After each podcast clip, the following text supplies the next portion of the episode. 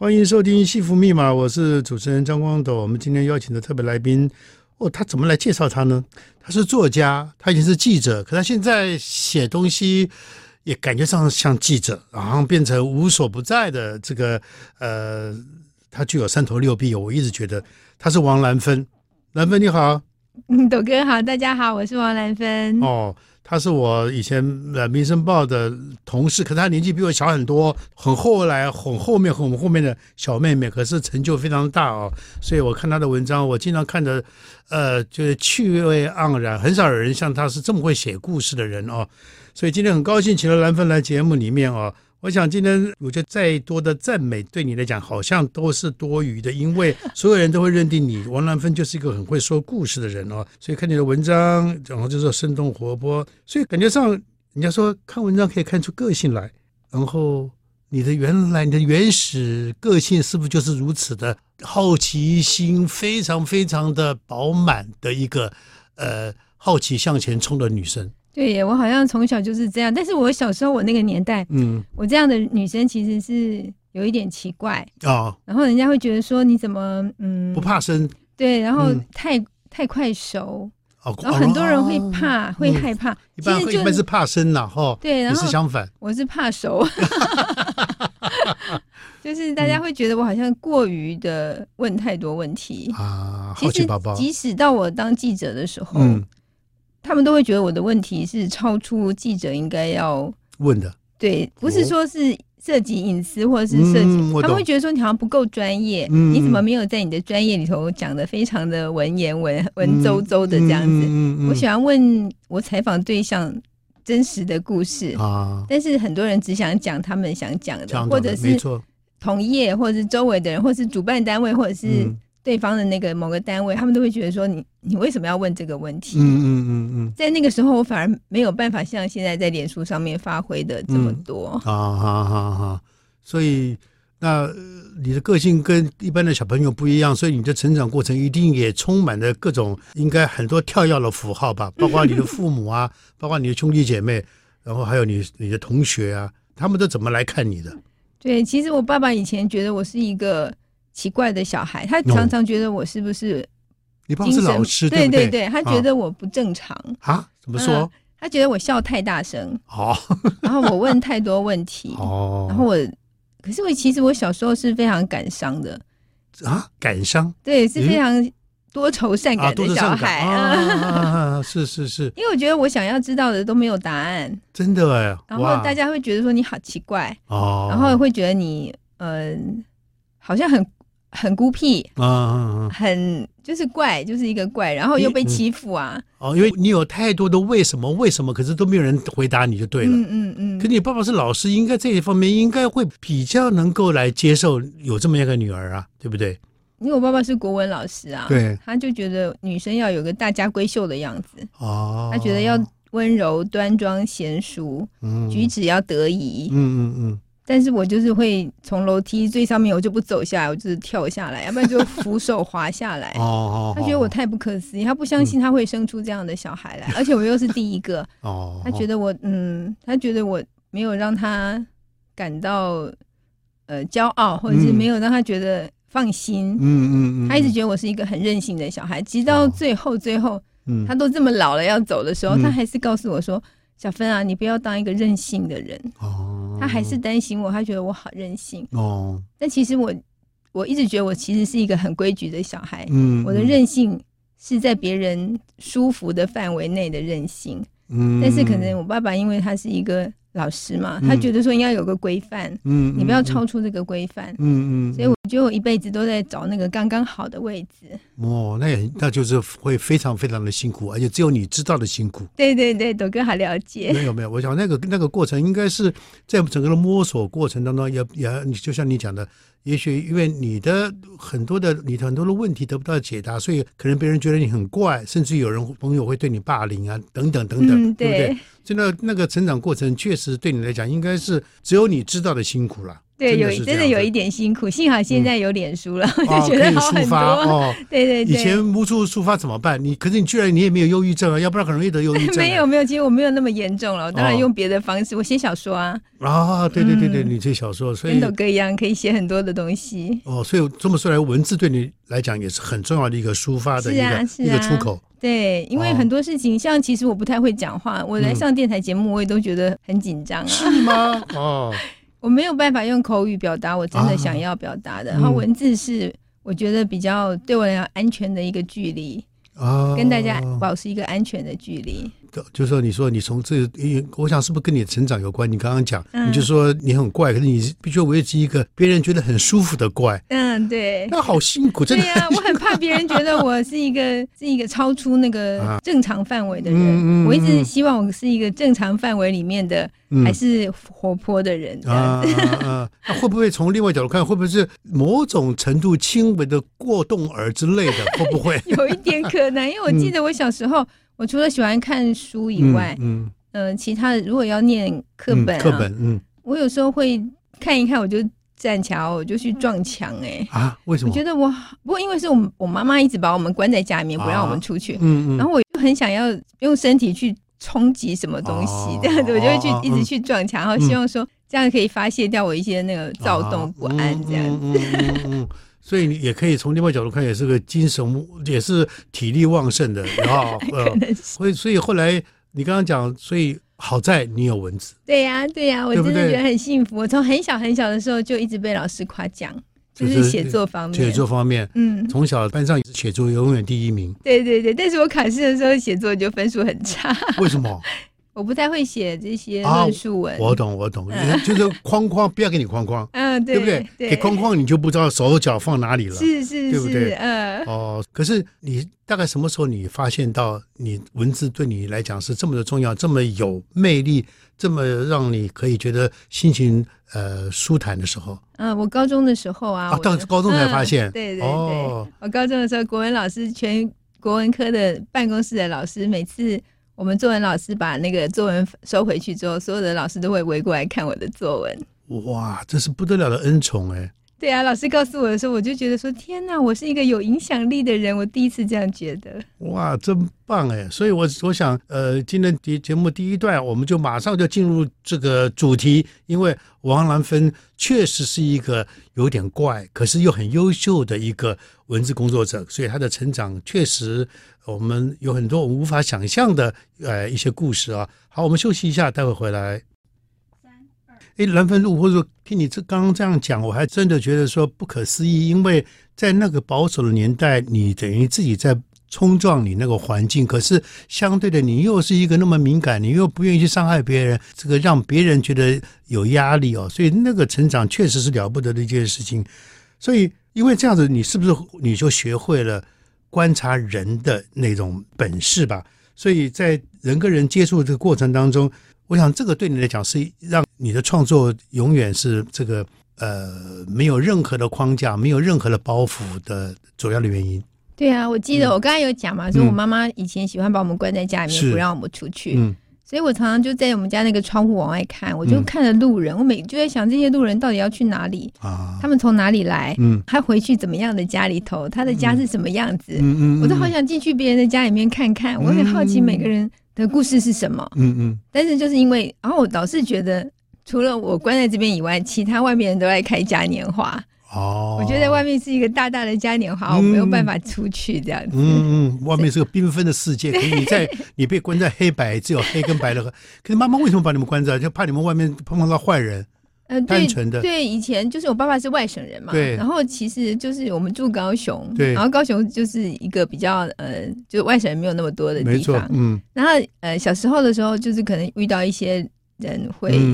可能就会攻击我们这样，然后我妈妈就会一直觉得说，那你就不要出去，你不要出去就不要惹事，就不会有这些问题。啊，我又很，譬如说有人用石头砸我妹妹，然后我就想要去跟他们拼命，哎，然后我妈妈就觉得说我这样算了，还是在家里，家里比较安全，对，然后就不让我们出去，所以我就一直好好羡慕外面的世界，所以一旦我有机会，我记得我那个大学来台北的时候。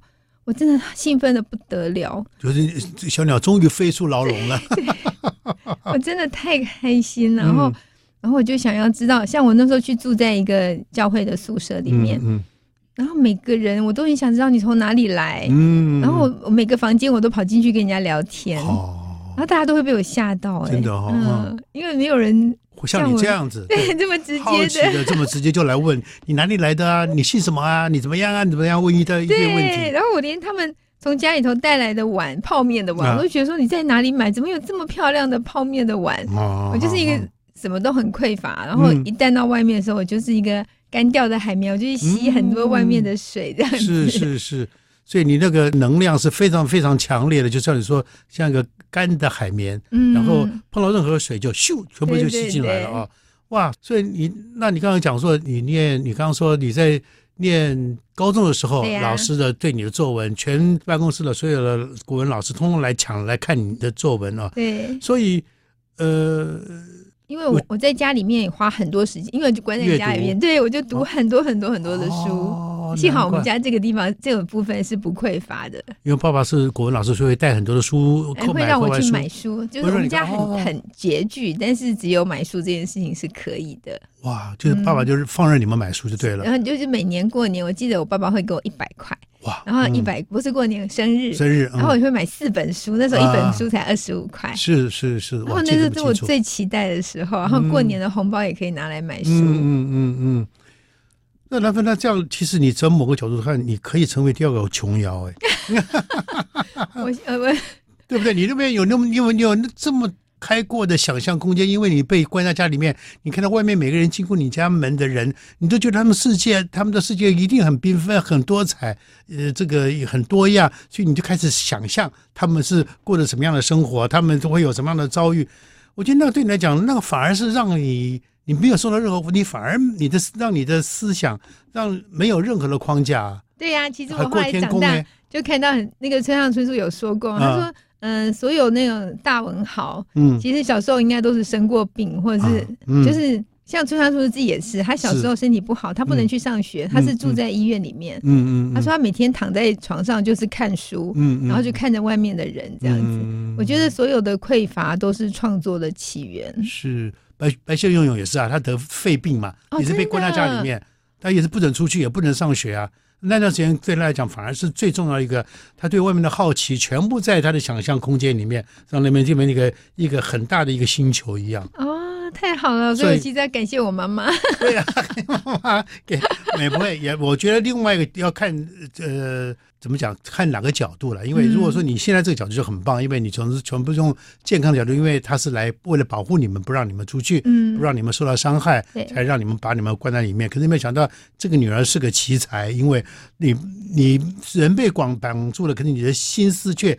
就无远福建，每个地方你都去过了，感觉上，对，对不对？我就跟着书里面，真的哈、哦，嗯、因为那个书，你知道，就是浩瀚的大海，对，哦，让你的养分就让你的养分就源源不源源不绝嘛。所以你你一直到高中才知道你写东西那么棒，可是你难道你自己没有想过说你要好好来在写作这一块，然后让自己的应该不能讲不能用世俗说成就，而是你有你应该有更多的。呃，想象空间想借由笔来写，比如说写小说啊，或者写什么东西啊，等等之类的。有啊，我从小就是，呃，以前时报跟联合报会文学奖嘛，对，我每年都是倒背如流的把它读完，读好几遍，然后我我就看这些作者是几岁的时候出第一本书，嗯、几岁的时候得第一个文学奖。嗯，我那时候就想说，我几岁的时候我就要做到这个程度。嗯嗯嗯。嗯然后，但是等到我到那个岁的时候，嗯。我就发现我写的，我喜欢写的东西跟这些得文学奖的东西不一样，不一样。我觉得我写的东西没有办法得文学奖，我没有办法写出那样的东西。就是说用一些文字的堆砌啊，这样子来，比较堆，对，表示自己的文采怎么样的哦。太难了，我觉得那些字用的太难，而且嗯嗯，太不像，太不是我说话的方式了。明白，嗯，也不是我看到的世界的感觉。虽然很美，我会沉浸其中，但是我没有办法。把我自己装进去那个那个盒子里面，啊啊、所以我就放弃了，我就没有真的去参加文学奖。嗯嗯嗯。但是我的确在学校也拿过，我高中跟大学的时候，就是就是试着投稿的时候，的确也都得奖。我记得我高中第一次得文学奖的时候，嗯、我就我才高一我就得了，哇！我就站在那个看板上，我们学校是一个左营高中，是一个非常文风非常盛的一个学校，我非常感谢这一点。是，然后老师用非常漂亮的毛笔字写的非常大的一个看板，然后把每个人得奖人跟作品写在那个看板上。哇！所有经过的人都会去看一下。嗯嗯。然后那时候就我就在那个看板前面，我就觉得不可思议，我就想说。天啊，这个世界看见我了！我在这个世界上是有位置的，嗯、是在这个板子上的。哇！我真的好感动，嗯、我真的非常感谢那那一次他们给我这个奖，也是对你自己来讲，也是自我认定自己自己自我价值的一个肯定。对呀、啊，我以前什么都不是啊。然后现在突然有人看见我了，也有了自信了。对，我还赢过别人。哇，真是哇！高中就那么厉害，大学后来你大学是念哪个大学？东吴，东吴大学。哦，东东文风也很盛。是是是，我也很幸运，然后就拿到双溪文学奖。哇，这个奖也不得了哎！对呀，我就觉得很高兴。我想到大学也居然也拿到了，所以我就我觉得这两个奖让我就是就心就定下来了。嗯嗯，我就知道说我是可以的。是，所以那。就是说，你就一路观察人，从从小到大，然后这尤其是你中间，你后来你毕业以后就直接当记者吗？还是还是？对呀、啊，我一定要讲一下我的毕业的时候是那个报社招考的盛况。是啊，讲讲看。对呀、啊，我那时候是呃联合报系跟中时报系刚好在那个时候都招考，大规模招。嗯嗯、我觉得那我这是那应该是。中华民国的报业史上最后一次大规模招考，我记得那时候在中山高工还是？考场就对。对，然后他是借用一整个大像大学联考一样，哇！然后所有的人都拿着各种什么报纸啊、教科书，那边拼命的读。嗯，然后因为我不是新闻相关科系的，我不晓得我要读什么，我就站在那里发呆。嗯嗯，然后我就看每个人都这么的厉害，而且有人看起来甚至就是已经是我在电视上看过的人，哇！就是可能已经是呃或广播就是名人了，他们都来考试。嗯，我看了就觉得天哪，我我是考不上的啊！因为那时候尤其联合中时那时候不得了哈。对，然后我就是傻傻的，我就发现说真的已经有了在招考了，我就去，然后我就真的第一阶段幸好他是考国文、英文跟时事，嗯，三科是，然后我第一阶段就通过了。就是你就是三科考完这三科就通对，就就通知我初试通过了。哇，真的好哇！这个故事肯定精彩。可是我们时间要先休息一下，待会再回来。欢迎收听由法鼓山人文社会基金会以及教育广播电台一同制播的《幸福密码》节目。我是主持人张光斗。我们今天的特别来宾是王兰芬，是我认识里面最会说故事的女生啊。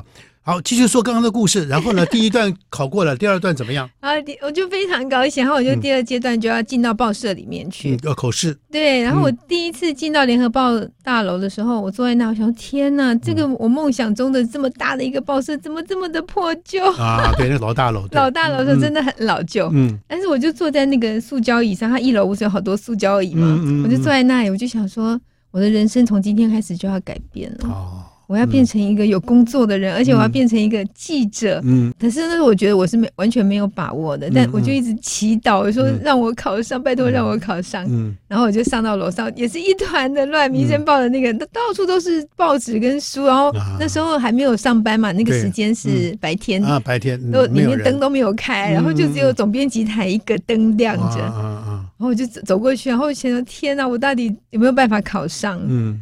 然后我记得那时候进去，呃，一个小办公室是十个主管，十个版的主管在面试我们。嗯嗯嗯。然后每一个看起来都好厉害，然后我讲出来每个答案都被不断的挑战。真的哈。我就觉得说我应该是没有希望了。嗯。结果最后是影剧版通知我。嗯。然后他们告诉我说，那一次联合报系招考一有一千多个人去考。哇。然后只录取了大概二十个，整个联合报系录取了二十个，然后我就是其中一个。嗯嗯。然后从这个时候，我又觉得我真的太厉害了。对啊，那时候你爸爸妈妈可能就觉得这个女儿没有白生了。真的，我爸爸说我没有想到你可以做到这样。嗯。我爸爸一直非常担心我。真的，对你，我曾经看过你的书里面写你跟你爸爸之间，我觉得那个父子，尤其你说你爸爸是老师，我觉得爸爸跟妈妈又不一样，因为爸爸。这个父女，你要说女儿是爸爸的前一辈子亲人，可是爸爸对女儿的那种疼爱跟那种不放心，我觉得很难去想象哦。嗯，所以你在写你父亲的那个过程里面，我也觉得经常被你的文字虽然让人家笑，可是相对的也有让人家觉得啊，那个为之一个震动，就是说哇，原来你跟你父亲之间的情感是这么的深。可是就像你讲的，好像不是用语言说出来的。对，我爸不是不善于言语的人，嗯、他永远都是告诉我说：“小芬啊，你要多读书；小芬啊，你要省着花，嗯，你不要花那么多钱，不要那么任性。”嗯，但我都已经这么大了，我都生小孩了，嗯、然后我爸爸还是告诉我说。节省一点，量入为出。嗯，他因为他是战乱过来的人，他是原来是山东流亡学生嘛，对不对？嗯嗯，嗯，所以他非常怕匮乏这件事情，嗯，所以他每天都告诉我说：“你还是要省着花，你再怎么样都要节省，要量入为出。”嗯嗯嗯，这就是我爸爸对我的一辈子的那个放心不下的事。虽然你当了妈妈了，她还是永远是她的儿女儿，永远长不大。永远让她担心的女儿啊，对，所以我没有见过，可是我知道，我看你脸书，我知道你有一对双胞胎的儿女哈，对，然后中间有很多的你们之间的互动的一些对话，我觉得特别的有趣啊。可是相对的，他们两个现在刚好都在念高中嘛，对不对？对对对，都在念建中跟北一女啊。对。可是这个年纪很难相处哎，对不对？也开始人家们说叛逆啊，各方面有自己的主张。相对的，呃，你自己。你的成长过程，今天呼应到儿女的成长过程，你又是用怎么样的心态去跟你的儿女相处？对，我从怀孕的开始，我就一直想说，我将来一定要当一个常常带他们出去玩的妈妈。好好好，不要像你自己的妈妈一样把你关起来。对，然后我也希望像他们到这个年纪，我都常常鼓励他们说，你可以交男女朋友没有关系。哦，哇，很开明哎。对啊，因为我国中的时候。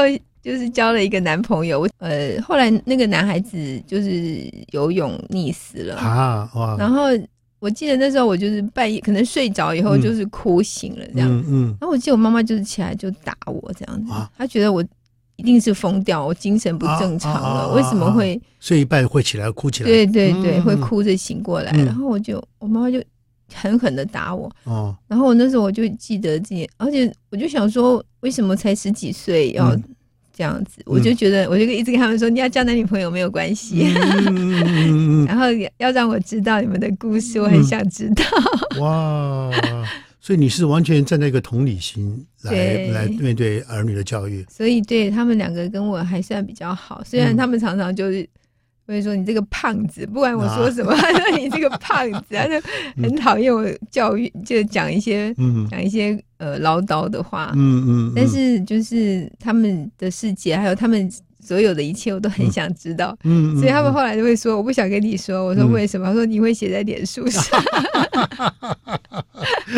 是那个呃，尤其这个青少年，他们也很敏感哦。当然也希望他的等于他的秘密，你不可以告诉别人，对不对？既然告诉你了，可是你，咱们你刚刚又触动到我，因为你刚刚说你国中你就交男朋友了，对，在那个年代也不容易耶。对，就是是同学吗？同班同学吗？呃，是别班，是一个放牛班的男生，是一个田径队的队长。然后我那时候是好班嘛，因为我是老师的小孩，所以我 很会念，算是会念书。嗯，然后我就好喜欢这样的男生，我觉得他好自由，他都不用上课，然后每天都在跑步，嗯嗯，然后到处去比赛，而且长得好帅哦。我真的觉得那个时候会跑步、会运动的男生。高雄人就觉得每天都晒得黑黑的，然后眼睛都是亮亮的，我就觉得啊，天哪，这样的生命怎么这么有活力啊？跟我完全不一样。嗯嗯嗯。可是相对的，就是说，你说他是游泳溺死，对，他去海边玩，然后救同学，同学溺水，他去拉同学，被拉下去了。哎呀，这两个都一起走了。对，两个小孩都走了。哦，对，不，因为因为太小太年轻，所以。不知道这个所谓的危险了啊！真的，他们觉得自己体力很好，他们没有在怕这个东西的。是，可是那个对你打击很大哎。对呀，我哭好久，好三八哦，在学校一直哭。真的哦，可是你要你妈妈不知道这个过程吗？我妈妈不知道啊，你没讲。对，一直到那个男孩子死掉，我在班上哭，我们老师才知道，我们老师就跟我妈妈讲。哦。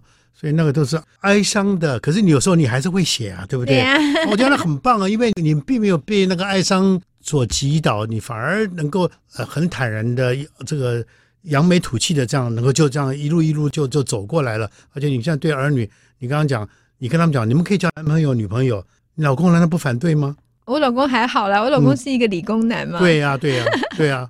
那这个我们老公待会再聊，理工男的事情待会再聊。这叫我们家儿女。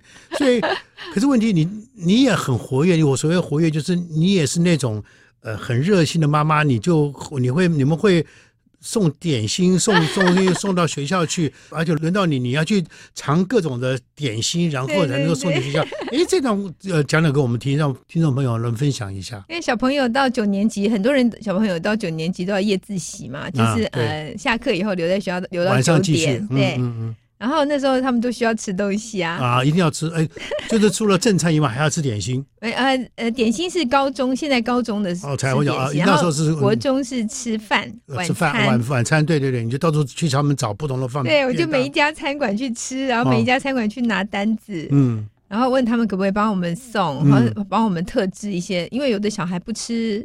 有的小孩吃素，有的小孩不吃牛肉，嗯，有的小孩不吃辣，哇，有的小孩不吃蛋，哇，然后所以每次每天都要有各种的组合，然后你就要请那个老板啊，刚好我们那个时候是疫情刚开始的时候，嗯嗯，所以其实老板，我觉得台湾的老板都很好，我们台湾都很。伸缩自如，很弹性的，他很愿意帮你做这些事情。然后我就要到处去，从大饭店，因为疫情大饭店都没有生意，我就到处去吃大饭店，然后就找他们，请他们帮我们做便当。然后他们就真的开始也因为这样开始做便当，因为他觉得哎，这个是一个，他突然觉得这也是一个呃不景气当中的一个生存方式，没错，没错。所以我们就跟他们聊很多啊，就你们可以做便当，我来帮你们订这样子。嗯嗯。所以那时候订了一整年的便当。然后都没有重复哦，都尽量没有。而且有的时候你还是你自己去拉回来。对呀对呀，我用个拖车，对，啊，真是，就像个恐龙一样的大的拖车，嘎啦嘎啦嘎啦，我就这样过马路。我觉得全世界都在看着我的感觉。啊，真是，人家那不知道你是学生的妈妈，以为你是哪个餐厅的厨房的阿姨，对，打工仔一样啊！哇，真哇那种，可你这个也是等于对儿女的爱，然后对于儿女的同学的爱，嗯，我觉得这也是。非常了不起的，我对、嗯、我觉得小孩好可爱。他们我每天去送便当的时候，他们就这样眼巴巴的在上课，眼巴巴就盯着我看，因为我都很安静，我就把那个便当放在窗口，嗯、然后每个小孩都一直这样看着我，然后就是很期待说今天吃什么这样。因为他们对你太有自信，因为觉得你一定会找最好的便当来，对 对对，对，对，我真的很不一样的口味，嗯，太有趣了。我觉得，嗯，我觉得我可以想象中那些孩子看到，哦，呃，他们怎么叫你？他们叫我甜糖妈，因为我小孩一个甜一个糖啊。甜糖妈啊，甜糖妈，今天便当里面不知道是什么样好吃的东西啊，而且肚子也刚好叽里咕噜在叫了啊。嗯、哇，我觉得那真是幸福的一刻啊。所以呃，因为连老师都来跟我订，因为看小朋友吃的太好了。哦，老师都要参与。对对，老师就整个办公九年级办公室的老师都找我帮他们订便当。哇，所以嗯。王兰芬这一下出名，不是因为甜糖的妈，是因为你太会找便当。对对对，哦、哇，真是有趣极了。嗯，好，我还有很好多的，我知道很很多故事要讲，我们先休息一下，待会再回来。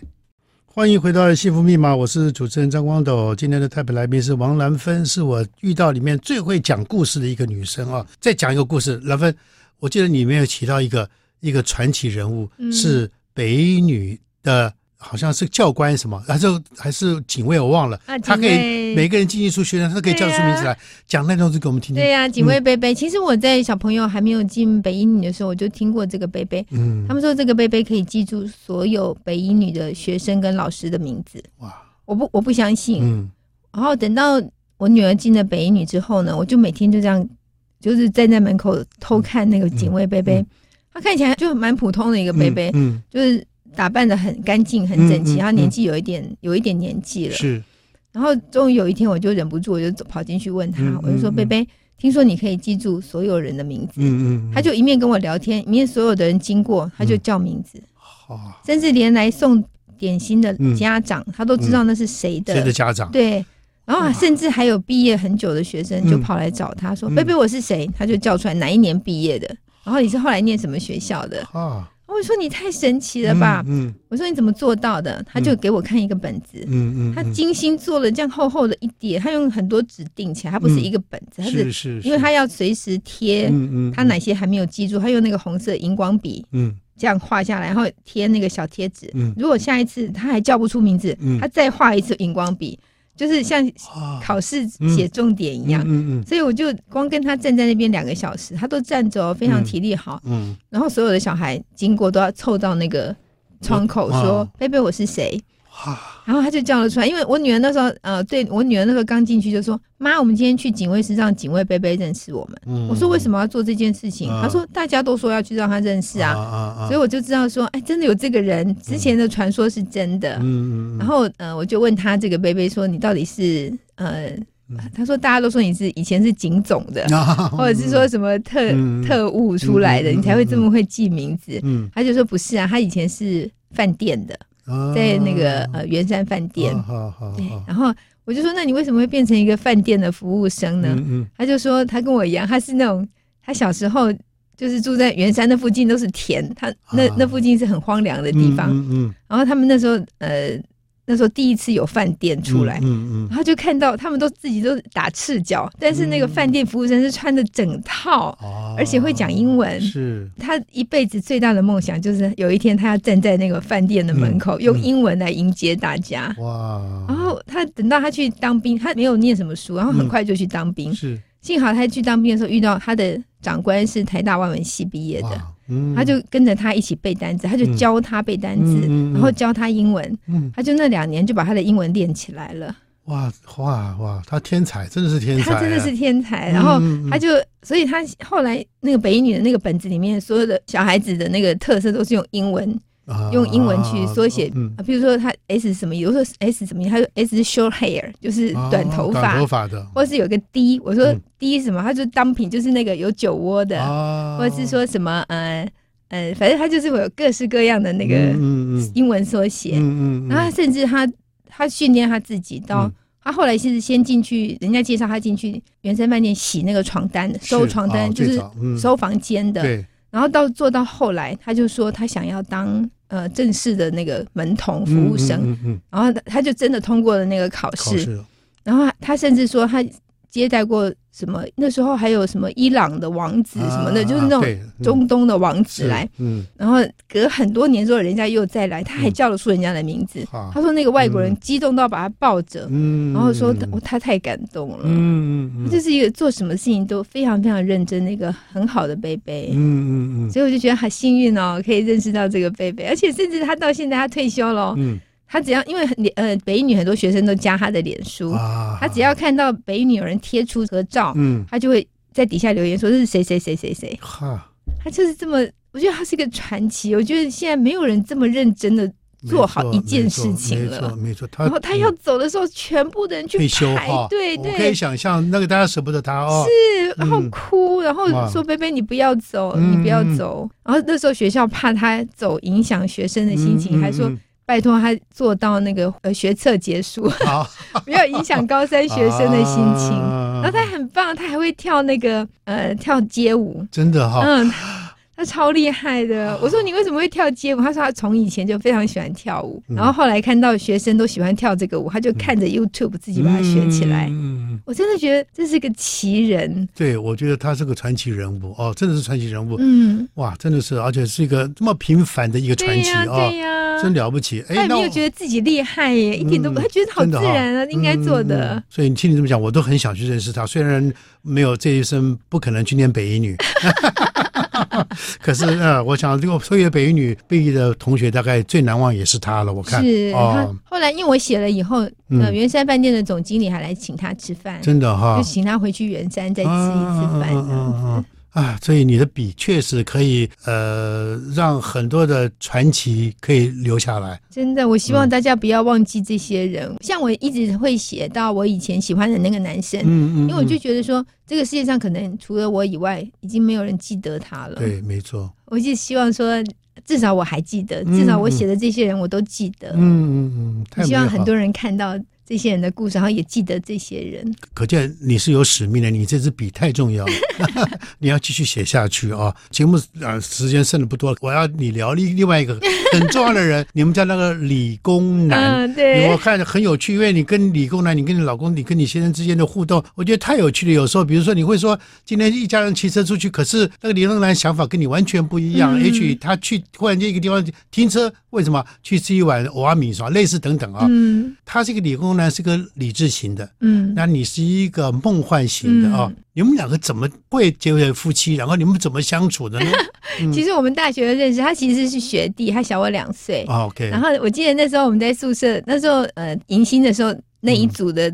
呃，组长是我，哦、他是我迎进来的新生，这样。你要去关怀的对象。对对对，嗯、也没有关怀他，嗯、就是一起吃个饭。嗯。然后他非常非常的内向，非常的害羞，害羞到我记得以前。呃，我们在一个同一个巷子里头，这样迎面走过来的时候，我都不忍心跟他碰面，因为我只要跟他碰面，我就觉得他看起来好尴尬，好尴尬，他不知道要说什么，手脚不知道放哪里才好。对对对，就是整个人不自在啊。所以我以后远远的看到他，我就从一个小巷子钻着，我，就溜就溜走，就希望他不要那么尴尬，因为我觉得他看起来太尴尬了。只是说后来我们就呃一起办活动，就在一起了。我被前男友甩掉啊，然后那时候 我交往。高中就在一起的男朋友，大四的时候分手。哎呀呀呀！嗯，然后呃，后来幸好是分手，因为我觉得我老公人非常的好。嗯嗯，然后他就是一个呃非就跟我完全完全相反的人。对，完全完全完全不一样。可是这个相反让我觉得好有安全感。真的哈。嗯，我好喜欢这样子稳定的。嗯。然后他是忠实的。嗯。然后他又非常的嗯有责任感。嗯。这些我都没有啊。所以，所以我。就好像真的就是像一个呃锚一样，把我这个船定在一个地方，嗯，嗯，不会漂泊。对，我就非常感谢他。嗯、我觉得这辈子呃唯一真正爱我的人就是我老公。嗯，我觉得我爸爸妈妈都没有像他对我这么好。哦，嗯，所以我非常非常感谢他。所以他就算有一些小毛病啊，或者是奇奇怪怪的事情，嗯嗯嗯、我都觉得很有趣。对啊，你好，我看你有时候。分明你是在抱怨他，可是一转个弯，哇，又甜蜜到不行，对不对？但是这我只能在脸书上这样写，生活中并没有这样。也是一种补，一种补偿作用吗？对对对，我自己幻想出来一个甜蜜的场景。那很棒啊！所以他看吗？他看啊，他看啊，他非常喜欢看啊，他会帮我挑错字。有时候我自己贴出来之后，他还从公司传讯息给我说 第几行第几个字写错了。哎呦，真的是理工男呢。对，他很严谨啊，严谨。嗯，然后他也呃，他像他有时候我在车上，我他们不讲话，我在车上一直讲一直讲一直讲讲，讲完他就说好了，你不要再讲了。我就很生气，我就说我们好不容易有坐在车子里面一起讲几句话的机会，你为什么不让我讲？他就说你再讲，然后我看你写脸书的时候就没有乐趣了。哦，他是这个理由。对呀，他就觉得我今天破梗了。你破梗了，他就没有期待，没有期待了哦。哎，他同事一定很羡慕他有有你这种老婆。没有，他从来没有跟人家讲说。他同事说不知道，不知道，不知道。他哦，以他的个性绝对不会提的。是他是一个工作跟家庭分得很清楚的，他从来不把工作带回来带回来哦。然后他回来就是专心的管我跟小孩。真的？那你们肯定不会吵架吧？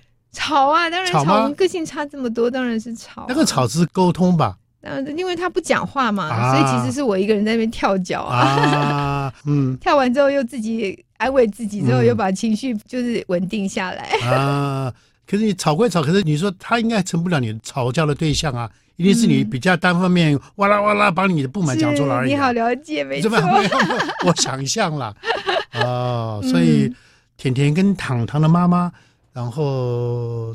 呃，理工男的老婆就是王兰芬，所以王兰芬其实王兰芬也是一个传奇人物，因为今今天来节目中聊，听你聊那么多，我觉得好像没有聊够哎，我们改天再来聊好不好？好，没问题。真的啊、哦，太好了，所以我想，呃，今今天听到我们广播节目的听众朋友们，也许中间也有。类似王兰芬这个从小长长大的过程里面，有一些委屈，有一些不被了解的一些过程。可是，呃，透过自己的应该是内化跟自己的调试，慢慢慢慢成为一个呃，用笔用文字来替自己找到这个人生缺口，呃，应该说一个补偿的一个。